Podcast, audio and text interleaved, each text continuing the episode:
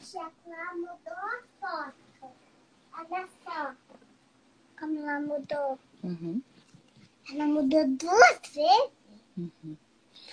Tu quer. Liga pra vovó e pro vovô. Tá. Vou ligar pro vovô.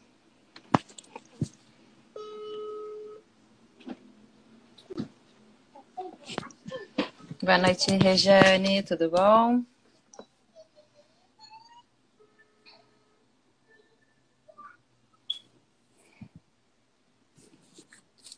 A gente está esperando, so- eh, mandando solicitação para nossa convidada. Ah, ela entrou agora. Oi. Vovô, Olá, Cris. Boa noite. sabia que eu já enfeitei minha casa pro Natal? Peraí. Vamos entrar de novo com a Cris. Se não, Cris, tu, por favor, eu vou te mandar uma solicitação agora. Se não der certo, eu peço para tu. É, Oba, deu certo! Boa noite. Boa noite. Tudo bom? Já estamos aqui com alguns é, escudeiros fiéis aí das lives. Rafa sempre presente. Aí tem, eu não sei se é a Giovanni, vi que a Regiane tá aí também. A gente pode esperar. Tudo bom? Boa noite, boa noite. A gente pode esperar um pouquinho, mais uns dois, três minutinhos. Aí tu pode, acho que tu pode te apresentar. Se é que vai dar tempo de falar tudo que tu faz, né? Mamãe, É que o tanto que eu falo, né? é verdade. Bom, pessoal, você sabe que hoje o tema é design na educação. Aí eu achei que a Cris seria uma pessoa, a pessoa ideal, né? Pessoa que mora numa casa ateliê, que vira e mexe, sai, na, sai em jornal, tá sempre fazendo, né? Ganhando edital, fazendo um monte de coisa. A Cris, ela tem um portfólio incrível, assim, de, de trabalho. Eu sou sempre suspeita, né, para falar, porque eu sou fã dela. Inclusive, nem sei se ela vai se lembrar, mas esse vestido aqui quem deu foi, foi ela.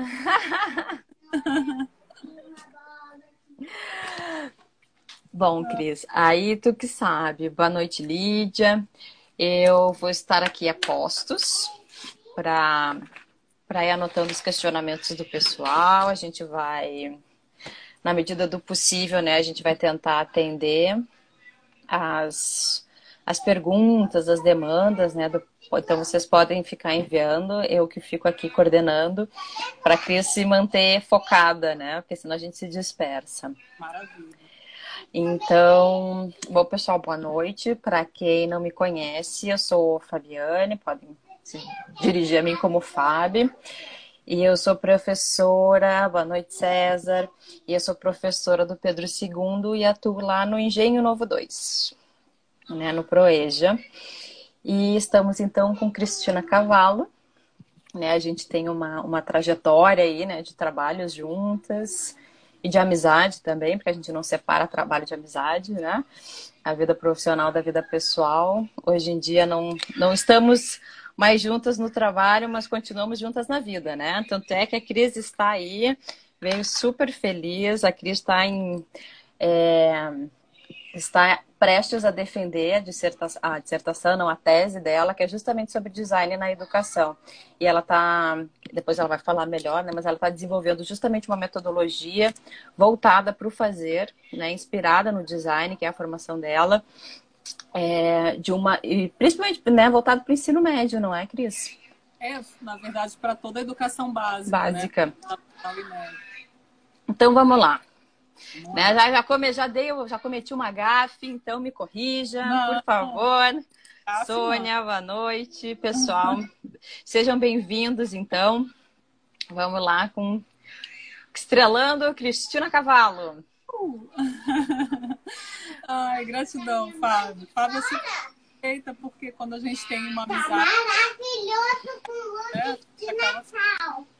é, tietando, assim, super fã da Fábio e tal, e acho ela incrível, e acho incrível o trabalho que ela tem feito, tem a gente se conhece, comunicadora. E além da gente se conectar assim atualmente, né, a gente também se conectou é, em termos de ideias, né, de discussões de trabalho, dando novas formas aí de, de propor é, metodologias para a educação. Então, aqui, boa noite a todos, muita gratidão pela presença, espero que a conversa seja é, produtiva, seja bacana para todo mundo, né, de acordo com os interesses aí de cada um. Meu nome é Cristina Cavalo, eu sou formada em comunicação, na verdade, mas sempre atuei como designer, né? Migrei ali, na verdade não migrei, me especializei em comunicação visual, isso lá no período jurássico, né? Assim, computadores e tal, praticamente. E aí sempre trabalhei com design gráfico, produção editorial, muito livro, né? É, logomarca, enfim, papel, né? Coisas de papel, sempre desenhei, tinha já esse caminho aí na minha vida. O design gráfico sempre foi o meu uh, ofício, né? Vamos dizer assim.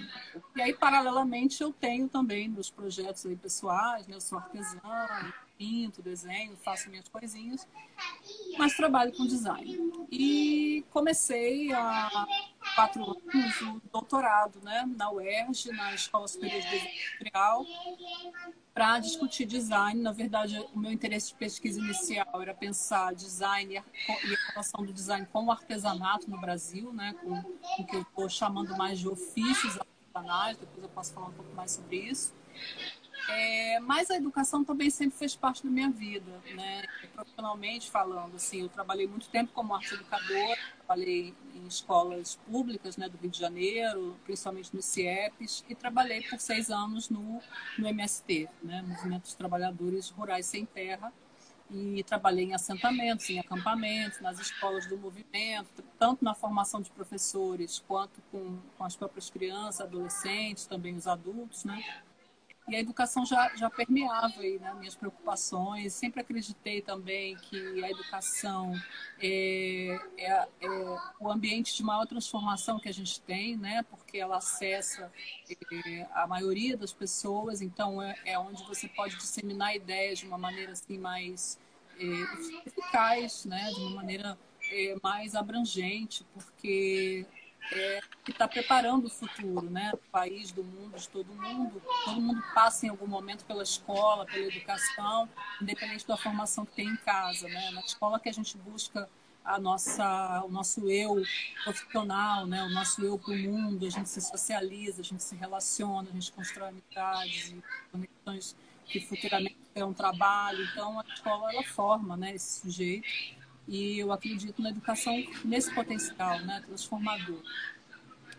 E aí é interessante porque assim quando a gente pensa em design, né, tem uma ideia pré-concebida. Eu não sei vocês, mas em geral quando as pessoas falam design, elas já têm uma ideia muito pronta na cabeça. Literalmente vem uma imagem, né? Porque o design ele tende a estar muito é. ligado com estética, né? Com, é... com forma, com beleza. Essa cara, né? Exato. Ele tem, as pessoas têm essa percepção do design como quase arte, né? Criação de alguma coisa.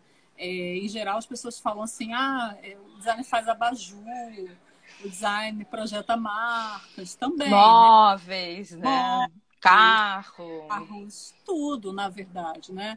A, o, o, design é uma atividade muito abrangente, talvez a mais abrangente, porque design, na verdade, significa projetar, né? Projetar coisas. A gente importou uma palavra porque a gente não tem português ou não soube, não quis muito escolher, né? Uma palavra que desse conta de tudo isso. Seria seria projeto, a palavra mais próxima, né? Lá nos anos 60, quando as escolas de design começam a acontecer no Brasil, 50, 60, a gente usa a expressão desenho industrial, porque naquele momento que estava em voga era se pensar é, como preparar as pessoas para uma possível indústria brasileira, né? Tinha todo aquele discurso ali que a gente vinha é, muito forte com o JK, inclusive do desenvolvimentismo, dos 50, 50 anos em 5. Então havia uma esperança grande que o Brasil se super industrializasse em tempo recorde, né? Posso te fazer uma pergunta? Claro. Já que a gente está falando, tu falou do design no Brasil né? Mas me corrija se eu estiver errada, né? O design em si, ele é, o, o, curso de design ele não começa lá com a, com a, escola de Bauhaus na Alemanha, tentando, porque é isso que eu, que eu, que eu, que, que eu sei, né? Não sei se está se tá equivocado. E que vem justamente com essa ruptura do, com o mundo clássico, né? Porque eu entendo assim, a Alemanha destruída ali na, na Primeira Guerra, e daí ele, o que eu li, pelo menos, foi que então a escola, né, a, a Bauhaus, ela tenta romper com essa visão clássica de mundo e começa a desenvolver formas voltadas mais para essa sociedade industrial que está emergindo na Alemanha. Então, o design ele nasce com essa pegada já de modernização, assim como, ela, como chega no Brasil, que vem nesse período aí de industrialização, tu falou assim, ele chega como desenho industrial, né, nesse período aí do JK, né, de, é, voltado justamente para a indústria, e Está, está correto, assim, essa, essa minha tá. percepção tá. ou eu estou equivocada? Sim, sim, não. Ela, ela, ela tem super fundamento, assim, né? O que você falou da Bauhaus é exatamente isso. Mas o design, na verdade, como, como prática industrial, de desenho industrial, é, industrial design, né? Ele tem uma origem mais antiga lá, a primeira metade do século XIX, na Inglaterra, nas fábricas, né? Com, com aquilo que Com o surgimento dos da, da, própria revolução né, das máquinas, da, da indústria. Sim, porque aquilo que a gente chama de revolução industrial, né, que na verdade foi um processo é, que, que, levou um tempo e tal, desde o final do século XVIII, é, você começa a precisar ali de um profissional que desse conta de algo que antes quem cuidava era o artesão, né? Porque quando você tinha um produto artesanal, aquele artesão cuidava de tudo, ele projetava. Que eram as corporações, né? É, e ele fazia. Então ele era tudo, ele dava conta, né? Você queria um sapato, você ia no sapateiro, ele pensava o sapato, media teu pé, fazia o sapato, entregava o sapato, pronto. Quando você começa a ter é, fábricas, é, uma linha de produção e tudo uma isso. Especialização de tarefas. Né? É, a divisão do trabalho foi fundamental né, para o surgimento dessa, dessa profissão, porque você tem a máquina que produz, mas que ideias vão alimentar essa máquina? Quem vai desenhar esse produto? Né? Que, que precisa de alguém para fazer isso. Esse, Inclusive esse... a máquina. Não só o é. produto, mas a máquina também. Pois é, não, exatamente, inclusive a própria máquina. Quem vai desenhar tudo, né? Uma nova sociedade, porque assim, havia naquele momento também é, esse, esse afã né, de um novo mundo que surgia, as grandes feiras, né, que eram as grandes exposições, é, de onde surgiu, por exemplo, de onde surgiu, é, de onde foi, a partir de onde foi construída a Torre Eiffel, o Palácio de Cristal, grandes obras né, que os países europeus queriam mostrar para o mundo toda a potencialidade que eles estavam desenvolvendo ali por meio da indústria, toda aquela riqueza, aquele dinheiro todo, enfim. A Inglaterra é o grande berço disso, né? O grande berço da indústria e do surgimento dessa, dessa profissão. Agora, a Alemanha, ela tem um papel fundamental, inclusive, principalmente para a gente, porque o design que a gente herda enquanto uh, pedagogia, né, o design para as escolas de design, que começam meio que quase ao mesmo tempo, uma diferença aí de uma década, mais ou menos, dos anos 50 até os 60, é, em São Paulo, na FAO, em Minas e no Rio, com a ESG, é um design, é, o da ESG principalmente, né, é um design alemão, é um design é, que tem uma herança não tanto da Bauhaus, mas da escola de Ulm, que é uma escola que aconteceu ali também, um pouco depois, né? Mas a Bauhaus, ela uma visão muito maior, né? Porque ela trouxe uma proposta é, que naquele momento era muito inovadora, assim, de enquanto todo mundo estava questionando a indústria, o fazer industrial, que aquilo seria o fim, por exemplo, dos ofícios, né? Porque o artesão vai morrer, os ofícios vão acabar. A Bauhaus, né, o, o Walter Gropius, que era um grande arquiteto, um grande pensador também, é, entendia já que a indústria não tinha mais volta, assim, a indústria estava ali. Então, ou a gente fazia um bom uso daquilo e começava a formar pessoas que fossem capazes de produzir bons produtos, bons produtos, né? É, que tivessem também um aprendizado voltado para as técnicas artesanais, para a arte. Então, a Bauhaus conectava ofícios, conectava arte, conectava indústria na formação desse novo profissional que era o designer ou o arquiteto, né, ou cineasta, porque a escola tinha também outras formações. É, mas pensando na indústria, né, pensando numa estética é, é, até curioso porque a Bauhaus queria se pretendia ser universal, né, ter uma estética tão limpa, tão uh, refinada. Disse para todo mundo, mas eu não estou te escutando. Peraí, eu vou tentar. Eu vou desligar e vou tentar ligar de novo, tá? Eu vou. Pera. Cris, desculpa. A gente não estava escutando. Ah, não? Não, eu, eu te fazendo sinal. E eu tava vendo. E tô super tava... emocionada falando. Aí apareceu assim, o convite expirou. É, desculpa, é porque eu tive que encerrar, porque eu acho que achei que não ia voltar o som. Esses tempos ah, aconteceu comigo. Então eu peço mil desculpas por ter te cortado. E eu não nem imaginava, né? Porque eu, não estava te vendo, agora que eu tô te vendo. Mas aí eu falei, bom, não tô vendo a foto, tá tudo branco. Mas eu aceitei, eu tava te ouvindo, eu falei, bom, tudo bem, pode ser alguma, algum bug lá, né? Qualquer. Mas tudo bem. Não, achei que fosse comigo, daí o pessoal começou a falar, parou o som, não tá escutando nada, enfim. Gente. Aí eu digo, bom, o jeito vai ter que ser cortar, porque eu falava e tu não respondia, e, e a gente é. volta de novo. Eu peço desculpas.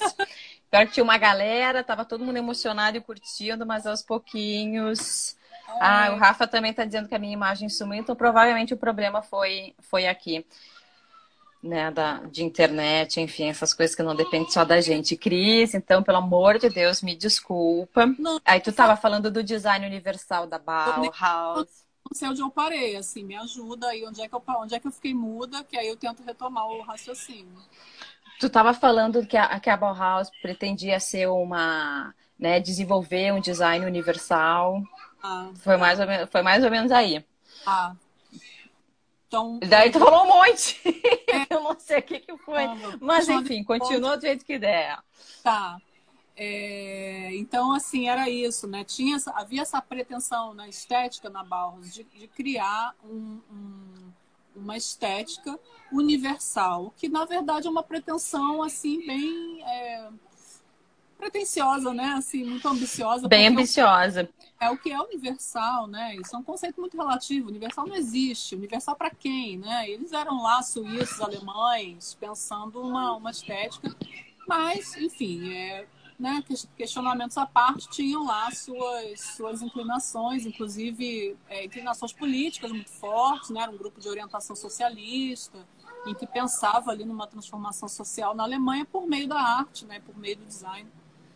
E, e a ideia desse universal é, passava muito pelas formas limpas, pelas formas simples, né? Eu falei em algum momento aqui é, a tipologia da Bauhaus, né? Que é, é, o que hoje a gente chama de Arial, mas que na verdade é a helvética, né? Aquela fonte mais simplesinha, sem serifa, mais limpa, né?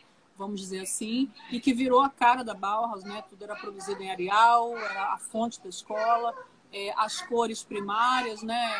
Amarelo. Ar muito azul, é. Azul sempre. E as formas, né? O círculo, triângulo e quadrado.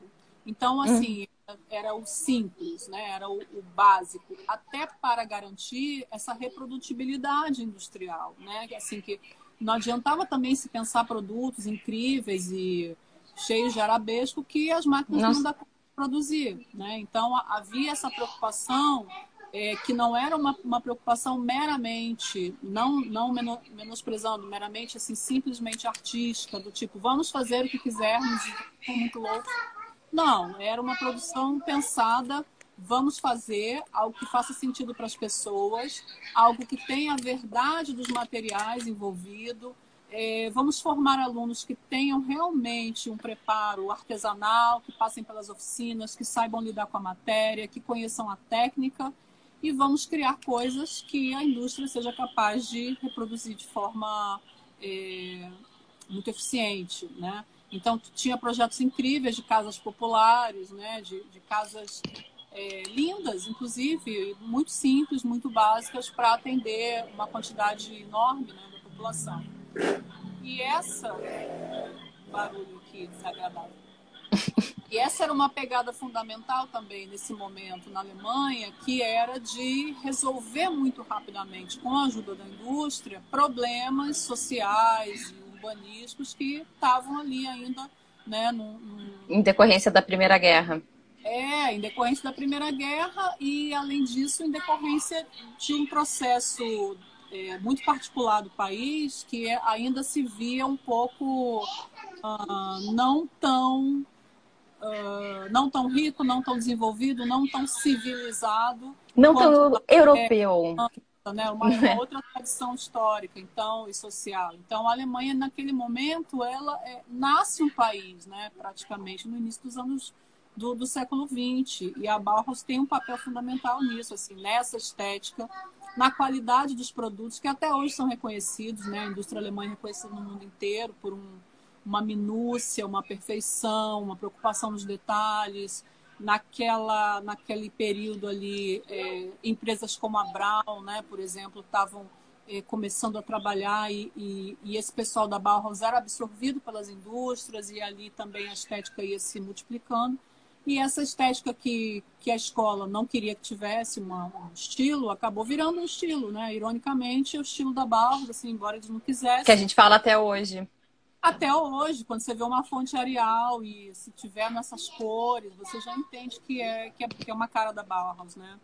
E, e aí, depois disso, é, mais tarde, já lá nos anos 50, a gente tem a escola de Ulm, né? Na, da cidade de Ulm, que é, que é uma escola também que foi fundamental, porque já trazia uma outra pegada. De alguma maneira, ela é herdeira da Bauhaus, né? Ela dá uma, dá uma continuidade ao trabalho já que a Bauhaus foi fechada pelos nazistas é, lá nos anos 30.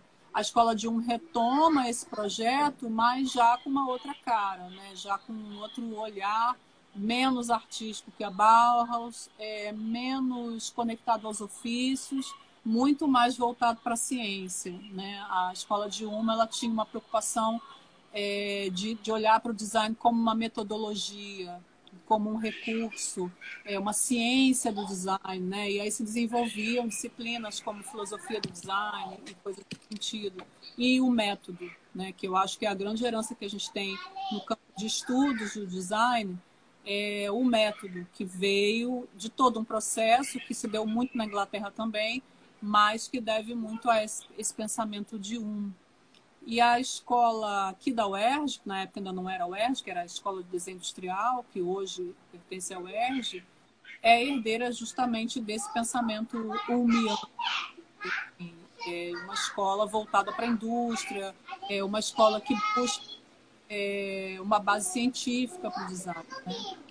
É, com tudo isso, assim, eu sei que é, é são muitos dados históricos também, mas dá para a gente começar a, a, perceber perspectivas diferentes para o campo, né? Em vez de a gente pensar só no design como algo associado à estética, à criação de coisas, por exemplo, a gente começa a perceber que o design tem dimensões, né? É, que vão além desse pensamento. Ele tem uma dimensão econômica fundamental, se a gente pensar que nada é produzido sem design, né? No ambiente em que qualquer pessoa que está nesse momento ela tem um celular, um computador, um caderno, uma mesa, enfim, uma série de objetos do, de uso cotidiano que foram pensados é, por meio do design, né? que foram projetados, eles não, não nasceram é, né, por uma. Não brotaram em árvore. É, não.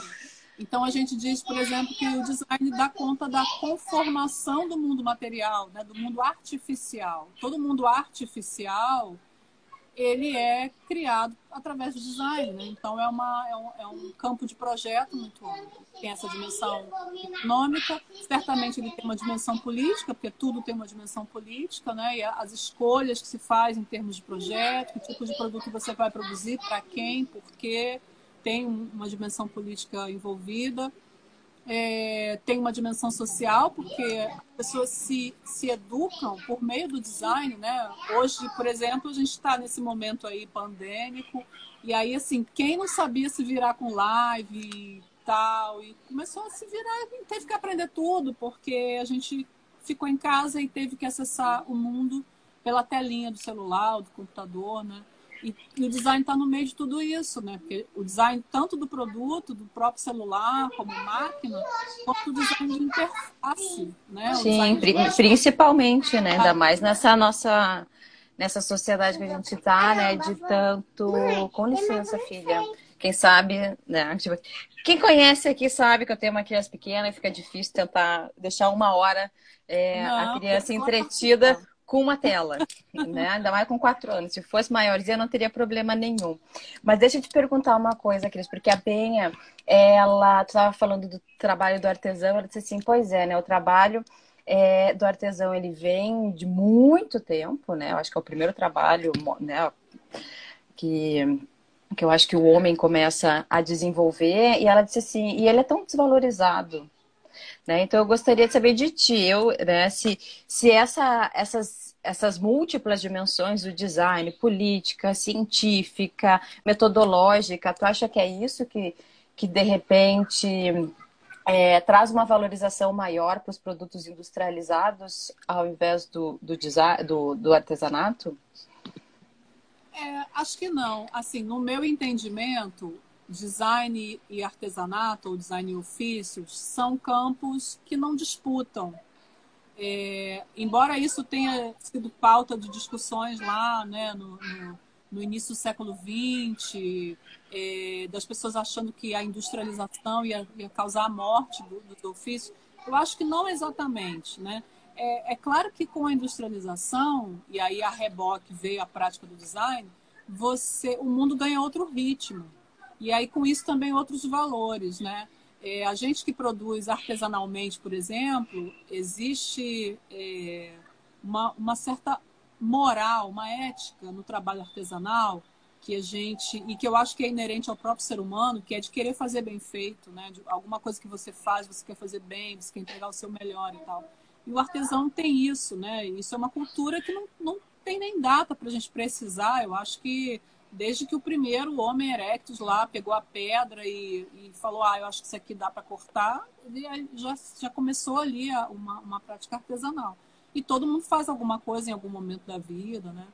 Mas a eu gente posso... quer fazer bem feito, né? A gente quer fazer bem feito. E os artesãos, por exemplo, se a gente pensar na Idade Média, que foi o ápice, né, desse as cidades já crescendo. E, filhos, inclusive, eles que geravam muita renda né, nas cidades. Muita, e, e você só tinha eles. Então, assim, tu, todo mundo material naquele momento, todo mundo artificial, era conformado, né, era criado por meio do artesanato. É porque época... é onde é a origem do, do próprio comércio e da própria indústria, né? Sim, e da própria indústria. As indústrias começaram como manufaturas, né? Elas eram as guildas, né, que eram aquelas grandes coletividades de artesãos, foram as primeiras indústrias, só que não tinha máquina, ainda era gente, né? E depois as máquinas foram sendo paulatinamente inseridas aí nesse processo. É, eu acredito que os ofícios é, tenham condição de sobreviver, mas com uma outra valoração, né, com uma outra perspectiva.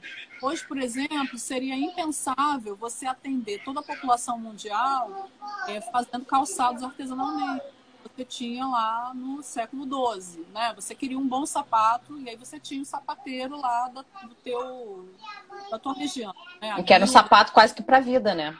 Era um sapato para vida, era um sapato perfeito, feito para você, mas assim, se o sapateiro virasse e falasse assim, Fabiane, ah, tu quer esse sapato aqui, vem cá que eu vou medir teu pé, vai ser lindo, perfeito, maravilhoso, de couro.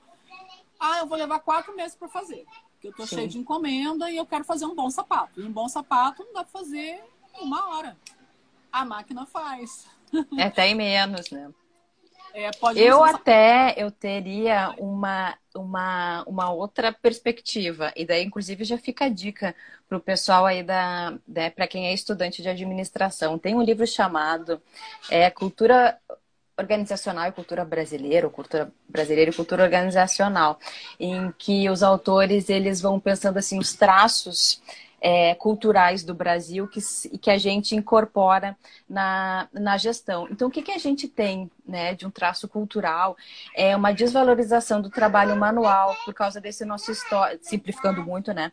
Muito em virtude desse nosso histórico de escravidão, né? Porque se a gente pega, eu acho que o artesanato, ele não é tão, é, tão desvalorizado, porque a gente tem artesanatos e artesanatos, né? Porque, por exemplo, um alfaiate, né? Que vai lá e faz ternos sob medida, né? Não é, normalmente é um trabalho muito valorizado, né? Não é, não é qualquer costureiro, né? Mas uma alfaiataria mais fina, enfim, algumas coisas é, customizadas, né? Não, acho que não é qualquer artesão, acho que a gente tem que separar e acho que tem essa, essa pegada cultural, principalmente aqui no Brasil. Não sei se tu concorda, Cris.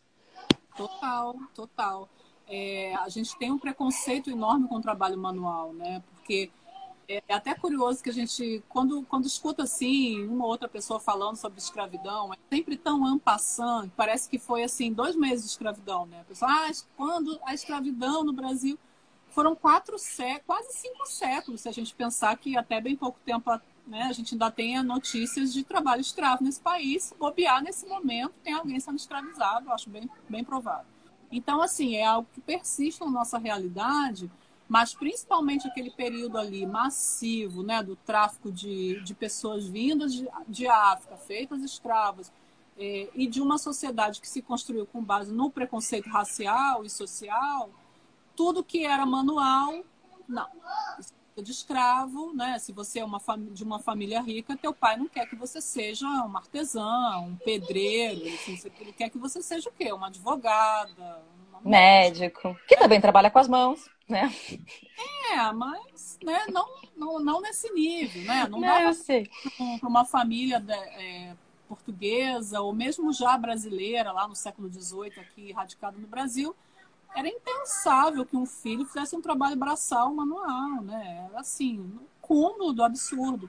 E isso gerou... Porque durante esses três, quatro séculos de escravidão, inclusive quem era peão de, de fazenda tinha escravos, né? E... Os escravos aforreados. Quem, quem, tivesse condições de ter um escravo para fazer o que, né, o que tinha que ser feito, tinha.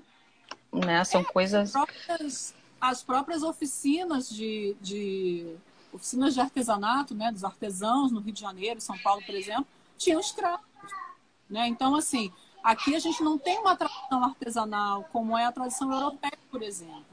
Até hoje, se a gente observar a indústria italiana, é, a Itália é um caso muito, muito clássico nesse sentido. Assim, você uhum. tem as grandes indústrias, as fábricas, montadoras de carro e tal, mas você tem os ateliês que até hoje trabalham no processo artesanal. O Salvatore Ferragamo, por exemplo, é um exemplo disso, um cara que milionário, conhecidíssimo no mundo da moda, e o diferencial dele é que ele continua fazendo sapatos artesanalmente, dentro de uma tradição sapateira italiana, né? Então você tem um outro nível para esse produto. Ele tá, ele já está num outro patamar. Ele não é um produto industrial. O produto industrial é aquele assim, tem que fazer rápido para atender todo mundo.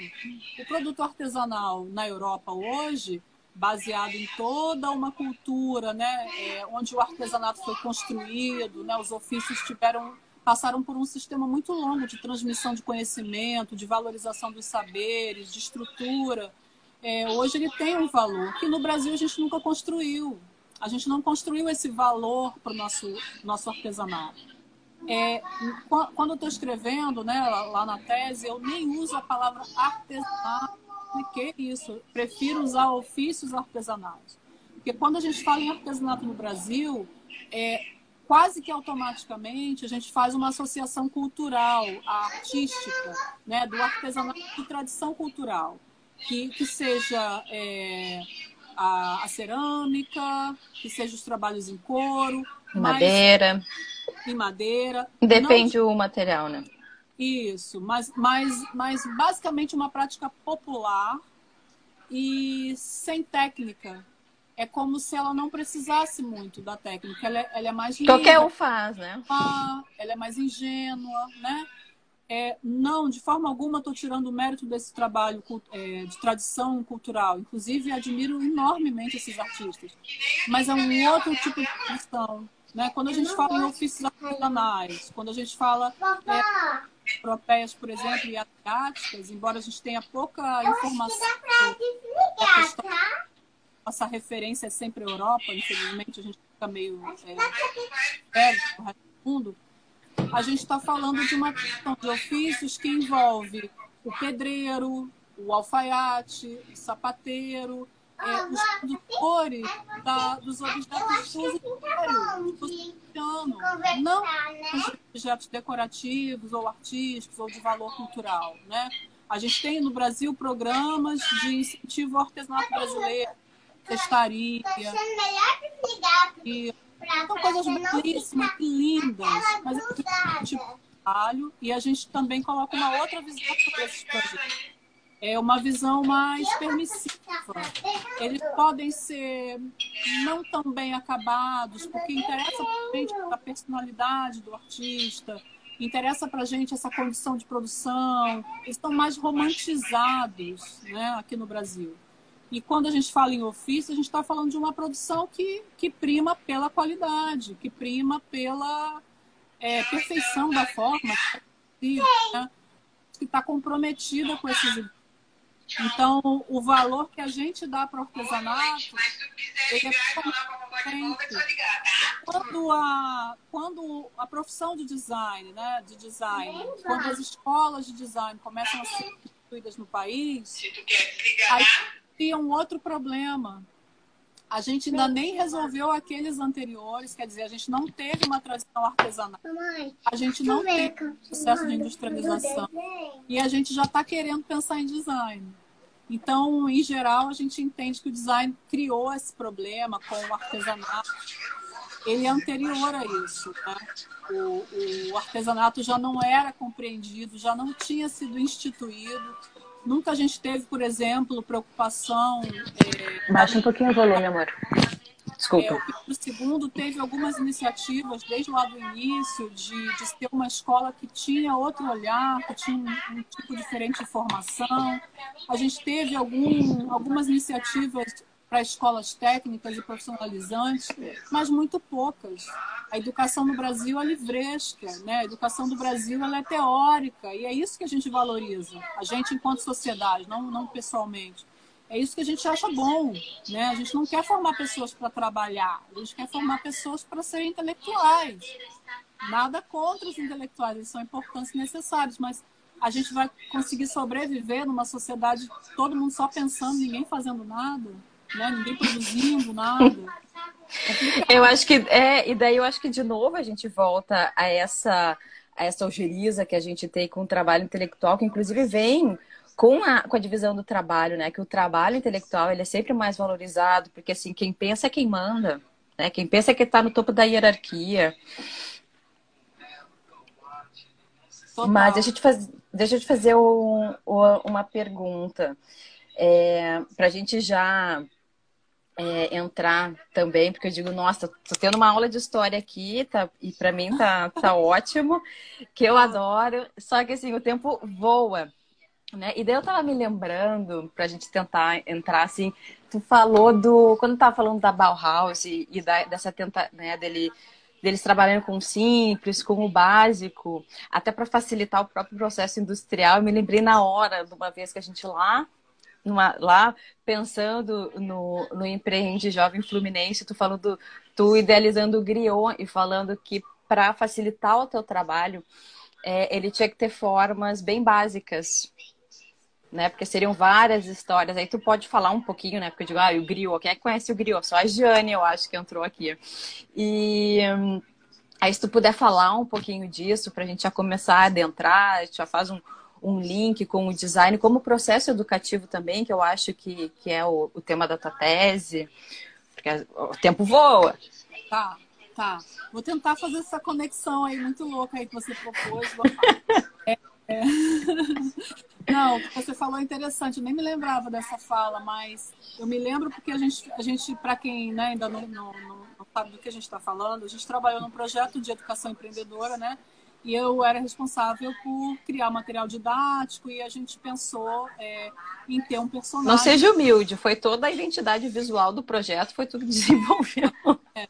Sim, sim. E aí a ideia era, é, foi criar um personagem que conduzisse o processo, né? Que tivesse presente nos livros e, e todo o material, que ele fosse meio que um mascote, mas alguém que guiasse ali o aprendizado.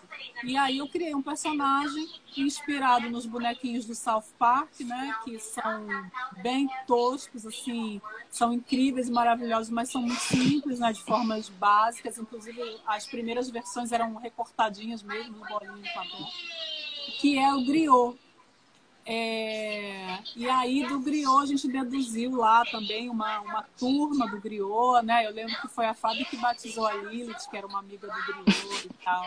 A gente colocou lá um Porque era a primeira mulher. Essa história. Aquela que contesta, né?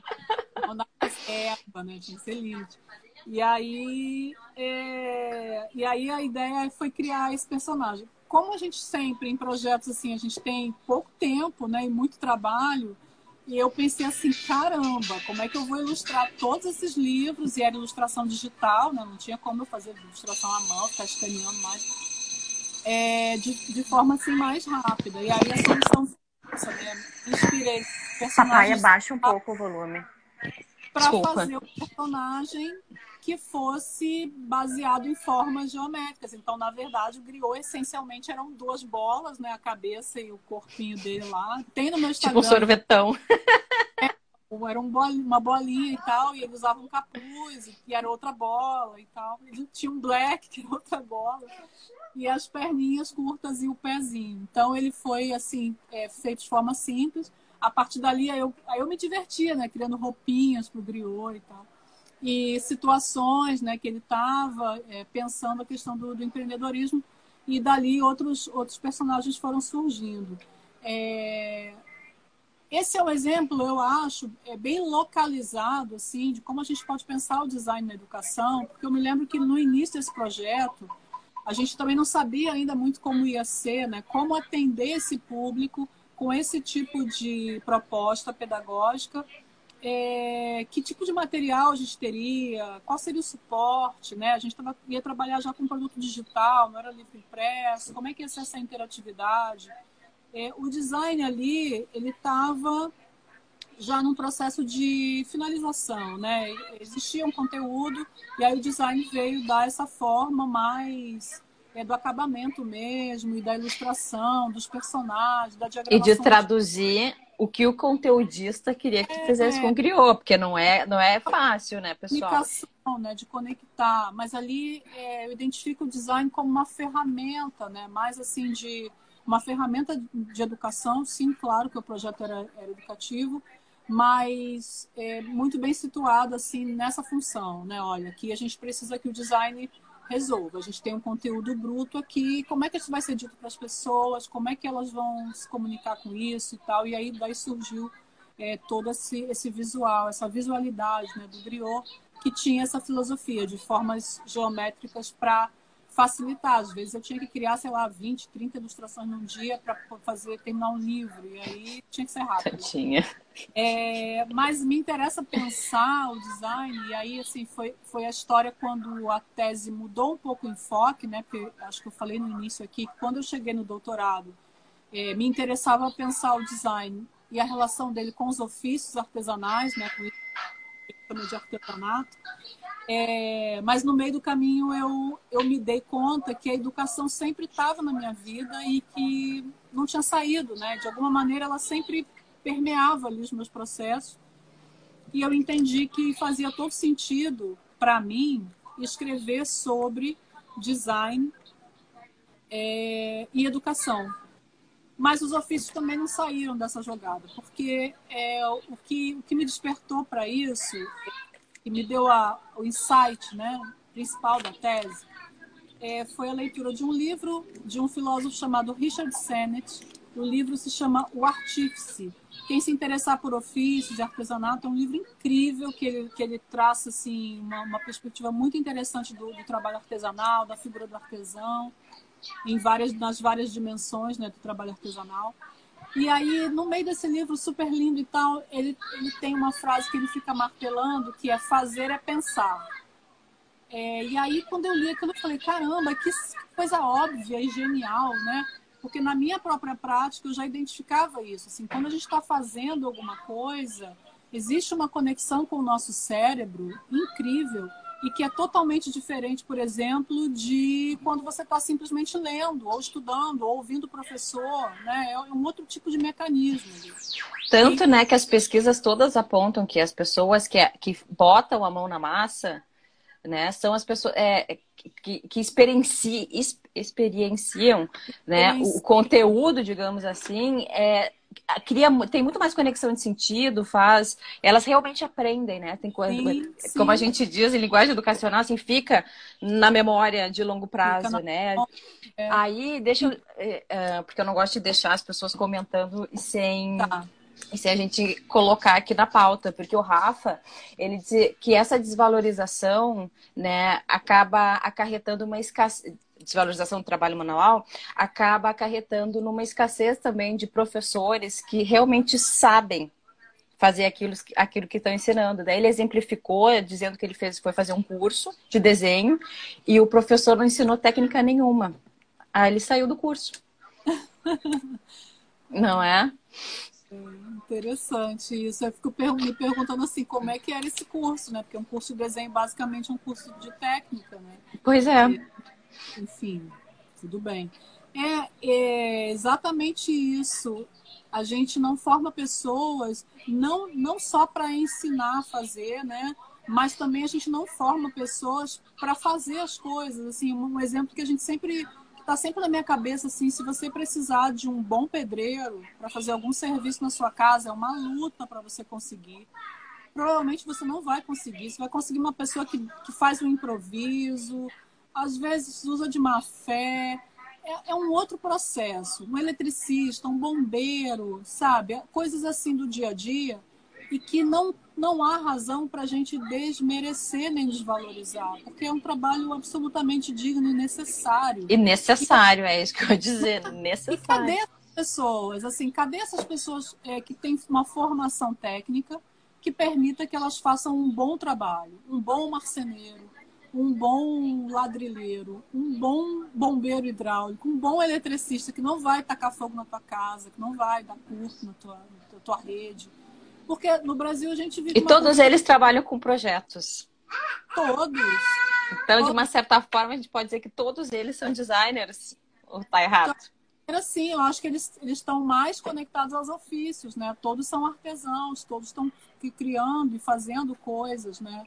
E também, como artesãos, acabam sendo designers, porque eles também têm que projetar o que eles vão fazer, eles têm que pensar. Né? O design nada mais é, se a gente simplificar assim ao máximo, do que um pensamento prévio, né? do que você parar antes e pensar antes de agir. E é totalmente o contrário da realidade brasileira, que é baseada no improviso, na gambiarra. No e do jeitinho. Assim, desesperado, assim, tipo, o cano estourou, taca uma fita isolante né? E aí? Enquanto estiver ali, né? Enquanto durar, né? Enquanto não arrebentar de é. novo, a fita fica lá. Então a gente tem, eu acho que esse é o grande desafio que a gente enfrenta no país, assim, a falta da, da especialização técnica, né? A gente tem ótimos profissionais em todas as áreas, médicos incríveis, advogados, engenheiros, jornalistas, administradores, tudo. Mas no campo da técnica é onde a gente tem a maior defasagem de pessoas. E isso não é só por uma questão prática, do tipo, ah, não tem escola para isso. Não, eu acho que o buraco é mais embaixo. Assim, há uma questão ideológica, cultural muito forte que não vi viabiliza esse tipo de formação. Porque ninguém quer fazer isso. É feio ainda, ainda é mal visto, ainda é. Sabe? Não, Mas... e outra, dá muito trabalho. Dá trabalho. Né? Porque eu conheço colegas professores. Isso. É muito mais fácil a gente chegar em sala de aula e falar aquilo que a gente já sabe. Falar do que mostrar. Como fazer. Como, ah. como é que a gente né, parte disso. Como é que a gente faz. E, e botar a mão na massa junto com, com o estudante, né? Sim, com certeza. E se a gente olha para outros exemplos de outros países, por exemplo, né? falando isso com muito cuidado, sem, sem a gente cair naquela, naquela coisa de é, síndrome de vira-lata, assim, de achar que uhum. ah, Estados Unidos já resolveu. Ah, é outro contexto, é outra trajetória, não é uma comparação, mas assim, a gente pode olhar né, para as experiências e, e ver como é que essas pessoas estão lidando com isso.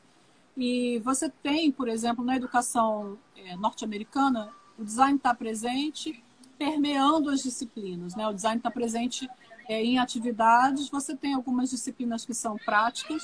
É, o pensamento, esse pensamento de é, thinking in action, né? Pensando uhum. durante a ação, é, da, a valorização da experiência, ele tem uma herança norte-americana muito forte, né? Dos pragmatistas, que, que é uma linha que eu estou também pesquisando lá na tese é, o conhecimento tácito, né? Que é esse conhecimento que você só adquire fazendo. Não é um conhecimento que você adquire lendo ou ouvindo. Não, você não, ele é inexplicável. A maioria dos profissionais que tem esse conhecimento, na verdade, nem são bons transmissores, eles nem sabem te dizer. Se você perguntar para um bom sapateiro como é que é o processo dele, talvez ele nem consiga te explicar. Mas ele uhum. sabe. Porque tá tão enraizado nele aquilo, é tão natural. É construído na prática, né? A partir de uma série de experiências, enfrentamento de problemas, tudo isso. E que são é, desafios muito comuns também ao campo do design, né? É, então, países, por exemplo, como os Estados Unidos, é, a Suécia é um país que desde o início do século XX tem uma disciplina obrigatória de crafts, né, que, são os, os, que é o artesanato. É, a Inglaterra tem também uma disciplina muito bem resolvida lá, que de vez em quando eles mudam um pouco, mas acho, é, acho que no momento é CDT ainda, que é Craft Design Technology onde as crianças fazem coisas, né? Onde as crianças constroem coisas, porque essa galera já passou por tudo isso e já entendeu que esses países só se desenvolvem se eles têm uma indústria bem resolvida, se eles têm pessoas que são capazes de produzir coisas. É por isso que eles são exportadores, né? E é por isso que a gente continua exportando só matéria-prima, basicamente. Né? A gente tem uma indústria ainda muito incipiente, perto do que a gente poderia ter. A gente tem um capital humano incrível, as pessoas são criativas, são, são incríveis, é um povo mais, acho que o mais incrível do, do, do mundo, assim, deve ser o brasileiro, o indiano e os países africanos, são os mais que resolvem tudo. Aham. Uhum. Porque eu digo, né, o, o, o, eu acho que o contexto de escassez, eu acho que contribui muito para esse desenvolvimento da criatividade. Sim. Né? E, consequentemente, para essa cultura do fazer, né? Porque eu digo assim, bom, tu Sim. tem que te virar, tu tem que fazer, porque não está à tua disposição. Aí, inclusive, eu estava te escutando falar, e o Rafa aqui também dizendo assim, é, labora... é aula de Química e Física sem laboratório, aula de Informática é, sem um computador, então fica muito difícil mesmo a gente conseguir aprender é. determinadas coisas, né? Como é que tu vai não faz conexão, né? Porque você está vendo uma coisa em teoria, quando na verdade você teria, teria que estar tá fazendo aquela coisa. E agora tá é... tá essa cultura do do it yourself, né? Do... E eu acho o máximo isso, porque eu sou, tu sabe, né? Eu adoro tentar fazer as coisas. Aí eu falo, gente, quem nunca pegou um tutorial na internet e olhou assim, é. nossa, que legal, olha que fácil, vou fazer. E eu nunca sai como tá. Não é, mas, mas enfim, pelo menos eu acho que esse negócio aí tá, tá mudando. Não sei se é uma, uma fase, se é uma moda do tipo, ah, agora tá todo mundo fazendo, até porque tá todo mundo em casa, né? Não tem muito como não fazer.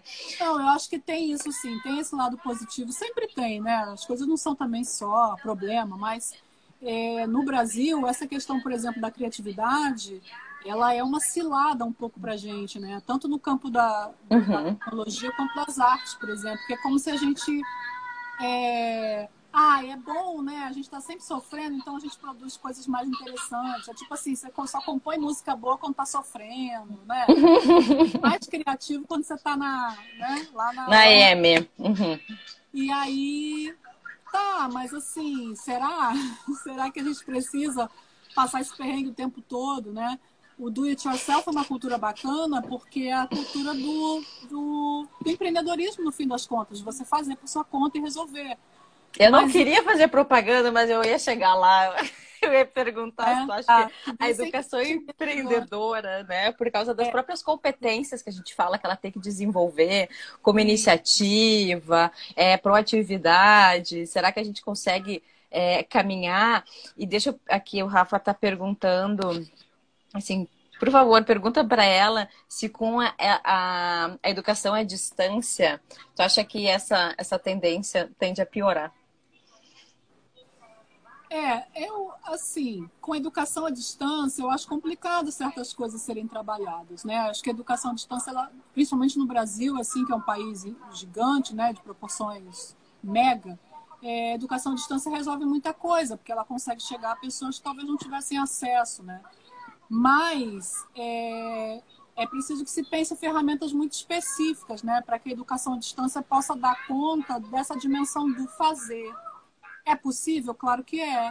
Eu acho que o estreitamento das relações né, entre as pessoas, do professor com o aluno, que tipo de materiais você tem no teu entorno, como é que é o teu ambiente, porque é diferente também culturalmente. Se eu estiver aqui no Rio de Janeiro e eu estiver dando uma disciplina e o meu estudante estiver no Amazonas, eu preciso saber como é o ambiente dele, como é o entorno.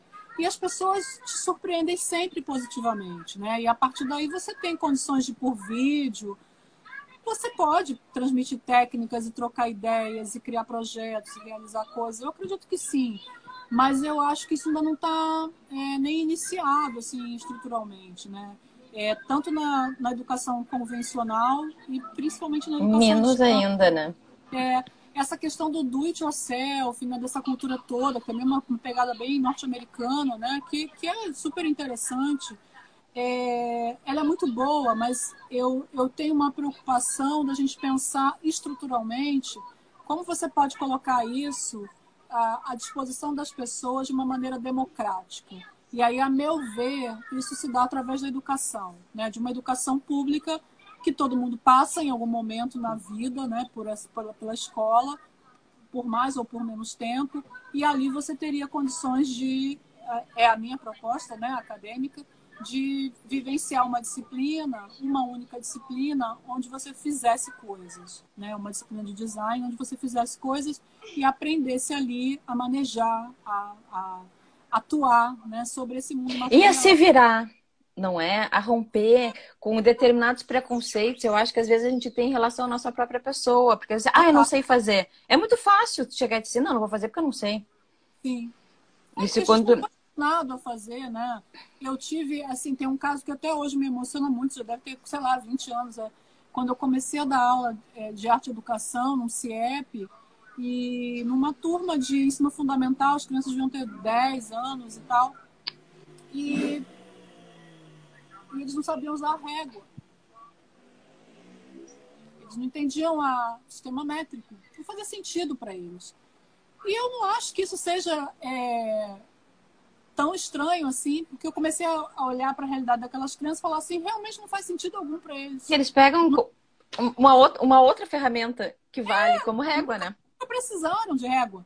Mas aí, ao mesmo tempo, eu penso, mas como, como será o futuro dessa criança, né?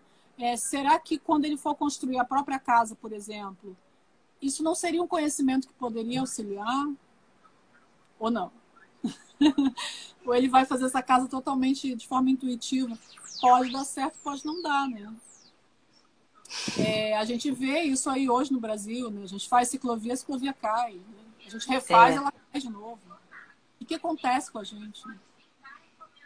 Com, com o projeto brasileiro, né? Que problemas são esses que a gente enfrenta que a gente não conseguiu ainda é, resolver as coisas mais simples. Então, eu acredito que na educação seja presencial ou seja daqui a um tempo, a educação à distância pode dar conta disso. Mas uma educação pensada. É, uma né? educação projetada, né? Uma educação que, que tenha um projeto de educação. Porque se fala muito no Brasil assim, ah, a solução dos nossos problemas é a educação. Sim, mas qual educação? Qualquer educação? Essa educação que está aí? Que educação resolveria nossos problemas? Primeiro, pois quais... é, porque parece que esse modelo que a gente tá, tem utilizado não está dando certo. Eu tenho essa impressão. Pois é, eu também tenho. Então, acho que, antes de tudo, a gente deveria repensar né, um tipo de educação que é, primeiro, pensar que problemas são esses que a gente tem, o que, que a gente quer resolver, onde a gente quer chegar. Né? Um projeto de futuro. Porque enquanto tiver desse jeito, tá, tá continuando a gambiarra, né? A criança vai para a escola só, por, só porque vai, assim. Porque tem que ir, porque às vezes Mas é onde consegue comer, é, é quando a mãe consegue trabalhar não vai muito contribuir com a vida dela de verdade, assim, né? O que ela está aprendendo ali efetivamente, assim, o que, que vai trazer de, de verdade para a vida dela? Ah, vai passar no Enem ou não? Para quê? Vai, vai passar no Enem e vai estudar o quê? Vai fazer o quê? Né? E daí é, chega às vezes no ensino superior e aquele modelo da educação básica se repete também, né? Ah, com certeza. Que continua teórico, continua sem uma, sem uma prática, tanto é, eu digo, eu, enquanto administradora, digo, as disciplinas que eu, que eu mais aprendi justamente foram as disciplinas práticas, as disciplinas de estágio que a gente tinha. Né? Então, eu acredito né, que a gente está concordando aqui, eu acho que esse projeto de educação que está é, em tela há séculos, é, né, é algumas centenas é, de anos, não está dando certo essa escola pública. Né? Então, acho que é aí que é válido essa, é, válida essa tua proposta, né? Porque se, a gente, se as pessoas começarem a fazer, né? A se apropriar criticamente do próprio ambiente ao redor, porque o fazer, como tu estava dizendo, eu preciso saber é, quais são os materiais que tem em volta, eu preciso saber quais são os problemas a serem resolvidos, Não é? Então, não é uma, uma educação assim, simplesmente ah, de botar a mão na massa. É de se apropriar criticamente do ambiente ao nosso redor. É isso? Até essa ideia de problema, ela é um problema, né? Porque, assim, tradicionalmente, o design é visto como solução de problemas, né? O design soluciona problemas. Mas que problemas? Vamos olhar, então, para esses problemas. Eu acho que o primeiro passo é compreender os problemas. Talvez eles nem sejam um problema. Talvez o problema esteja camuflado naquilo que a gente entende como problema. Então, acho que, a princípio, a gente precisa, sim, de um senso crítico capaz de perceber com clareza o que a gente quer, o que, que a gente é, onde a gente quer chegar. Né? Olhar para a gente, olhar para a situação ao nosso redor e entender é isso aqui que eu estou vendo como um problema. É mesmo um problema? É esse o problema? Vamos olhar para esse problema de outros ângulos, né? Tem uma. uma Como a Jane está falando aqui, transformar, né? Mudar as coisas. É, é. Tem, tem uma figura muito bacana, a Donna Haraway. Ela é uma bióloga, filósofa. Ela, ela, acho que a formação é bióloga, mas ela escreve sobre várias coisas. E ela tem um livro chamado Staying with the Trouble, né? Estando, ficando com o problema. É, a gente tem uma, uma, uma coisa muito reativa, né? De viu um problema, quer resolver. Às vezes isso acaba atrapalhando, porque o problema ensina, né? O problema mostra, o problema tem vários lados. Não, e outras vezes o problema se resolve sozinho também. Eu aqui em casa também. sou dessas. se resolve sozinho.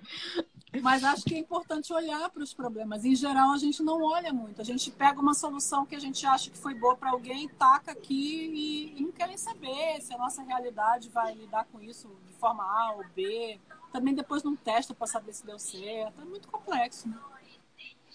Hum, Cris, deixa eu te falar, porque eu te disse que o tempo voa, então já são nove e dois. Uh! Sério, foi assim, para mim pareceram 10 minutos. Então, por isso que eu vou te pedir, se tu tem alguma alguma fala final, alguma coisa que tu gostaria de ter, de abordar, que tu, que, tu, que não foi abordado até agora. Isso, bebe uma água. Não tem mais nenhuma pergunta. Não, eu acho que o pessoal, digo, das duas, uma, ou eles estão tão é, hipnotizados com, com, as tuas falas, porque eu acho que elas são tão pertinentes. Eu, eu digo, eu desde, desde o início eu já falei, eu sou suspeita, porque eu sou fã da Cris, amo ela de paixão. É... Uma declaração aqui de amor, pra gente terminar é. bem. É... Então, ou então, sei lá, o pessoal só tá aqui online, né? Não, ninguém tá. Ninguém tá prestando muita atenção, mas eu, eu, eu, eu tô mais na, pela primeira opção. Acho que o pessoal ah, tá. Não, não tem problema. Se tivesse alguma pergunta solta aí, a gente pegaria o gancho para encerrar no, no clima da pergunta. Mas... Nós também te amamos, Diane, que a Jane está dizendo assim, sim, estamos hipnotizados, eu também sou fã das ah, duas. Linda. Gente, todas muito suspeitas. O Rafa é... também está dizendo, ó, passou rápido. Só gente maravilhosa, tirando o Rafa. É... Não, mas o Rafa do, do Pedro II.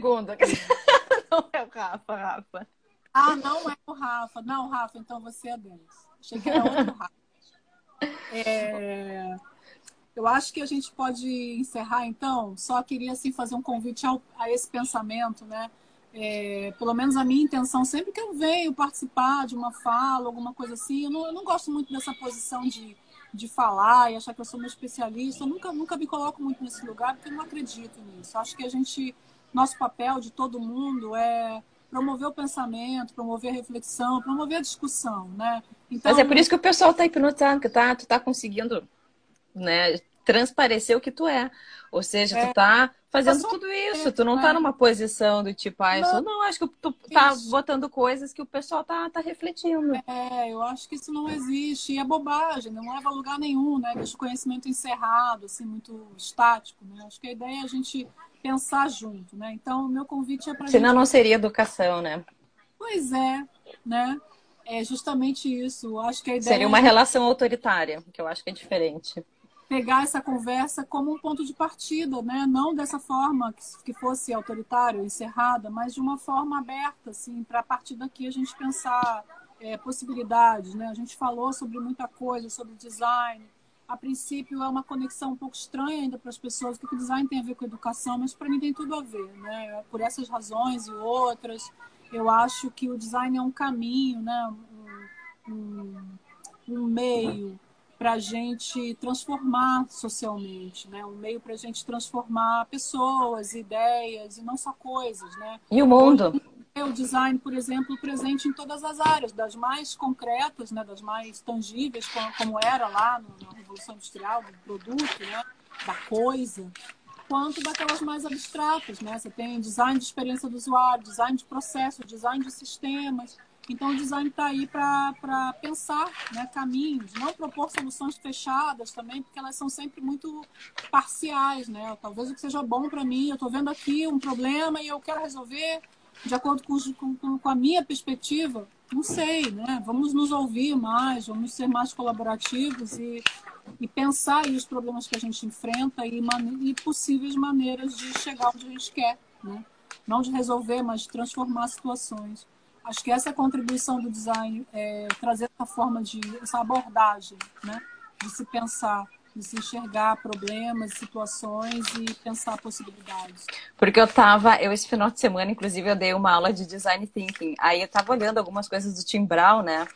Que ele que disseminou, e daí eu acho que o que ele diz assim que o design thinking, ou seja, a abordagem do design, é conseguir o engajamento na produção. Então, seja na produção de conhecimento, seja na produção de um, de um produto, ou seja na própria produção de sentidos e, e relações, né? E eu acho que ele também, eu tava até, por, isso que eu estava olhando aqui, eu digo, tem mais uma frase dele que eu anotei, é, mas eu não achei, mas tem a ver com com, com essa questão da transformação, né? O design é para é, ajudar a, a, transformar mesmo. Mas eu não achei aqui, eu estava procurando, mas não. Mas a ideia é, é de começar pelas pessoas, entender cultura e contexto, inovação para mudar o mundo. É isso que ele disse. Isso, exato. É isso. Essa é a ideia. Sair um pouco dessa visão da solução de problemas, né? Que, como a gente falou aqui, eu acho ela bem problemática, eu pelo menos para essa solução, para essa situação transformadora, né? de transformar uma situação não tão desejável em uma que seja desejável. E aí estão envolvidas uma série de discussões que precisam ser coletivas. Né? Por que, que essa situação não é desejável? O que fazer para ela ser desejável? O que é desejável para todos, né? para o bem? Né? A Bauhaus, é, além de toda essa história estética e técnica que a gente falou aqui, ela tinha princípios muito claros também nesse sentido, muito humanistas, né? De trabalhar por um mundo é, bom, justo e belo. Então, assim, acho que a gente, acho que todo mundo tem um pouco esse desejo, né? Que o mundo seja mais justo, que seja melhor, que seja mais igualitário e que seja mais bonito também, né? A gente inventou tantas coisas aí ao longo desses últimos dois séculos e, por outro lado, a gente ferrou com o nosso planeta, encheu de plástico, de poluição. Como é que a gente lida com isso agora, né? Não dá mais para ser inconsequente, nunca deu, né? Mas a gente está aí fora nesse impasse. Ah, bom, chegou. Chegou a Margarida, mas já foi embora também. Ah, tá. É... é isso. Meu amor, eu agradeço imensamente a tua contribuição. Agradeço a todos que participaram também. Teve gente que entrou, teve gente que saiu, teve gente que já está lamentando que a internet estava ruim e, não, e perdeu algumas falas. Aí, Maia, vem cá, que é uma das. Vem cá dar tchau pro pessoal, porque ela adora né, se meter. Daí, justamente hoje que eu chamei ela, que eu digo, já vem dar tchau, né? Porque, deixa eu revelar uma coisa para todo mundo aqui. A, a Cris é Dinda da Maia. Então, por isso que eu digo, a gente tem uma longa relação. Não vou mostrar ela aqui, porque como ela tá de bunda, né? Acho que é desnecessário deixar no, no IGTV depois. Então, pessoal, já vou. É, eu digo, eu sempre, semana passada também fui eu, acho que eu sempre me emociono falando para variar. E a gente também já foi além do, do tempo, né? E o Instagram também super interessado nas nossas lives, deixa elas elas correrem solto. É. Então, gente, eu espero assim, eu, bom, não vou ficar me rasgando em elogios para a crise, nem por tudo que ela é, compartilhou aqui com a gente, mas eu espero que vocês tenham aproveitado muito né, essa experiência. Eu acho que a Cris tem, tem muito conhecimento de causa e, e acho que a, a postura dela tem, é muito coerente com a com o que ela diz, com o que ela faz, com o que ela vive. Então, tudo que ela falou foi de coração. Gente, eu acho. Oi? Gratidão, pessoal. Gratidão a todos que participaram com a gente. Fábio, linda, gratidão. Foi muito boa essa conversa, viu? Amei. Quem quiser trocar ideia depois, só me procurar. Ah, o Rafa tá dizendo que quer até aula de design. Em breve, quem sabe, Rafa? Em breve. Então, pessoal, boa noite mais uma vez. Boa noite. Muitíssimo obrigado. Fiquem bem e tenham uma excelente semana. Cuidem-se todos. Beijo. O Rafa tá dizendo aqui, Beijo. ó, adorei. A Penha tá dizendo grande aprendizado, adorei. Tenho certeza que vai todo mundo vai bombar agora. Tá bom, meu amor? Boa noite a todos. Boa noite, pessoal. Gratidão.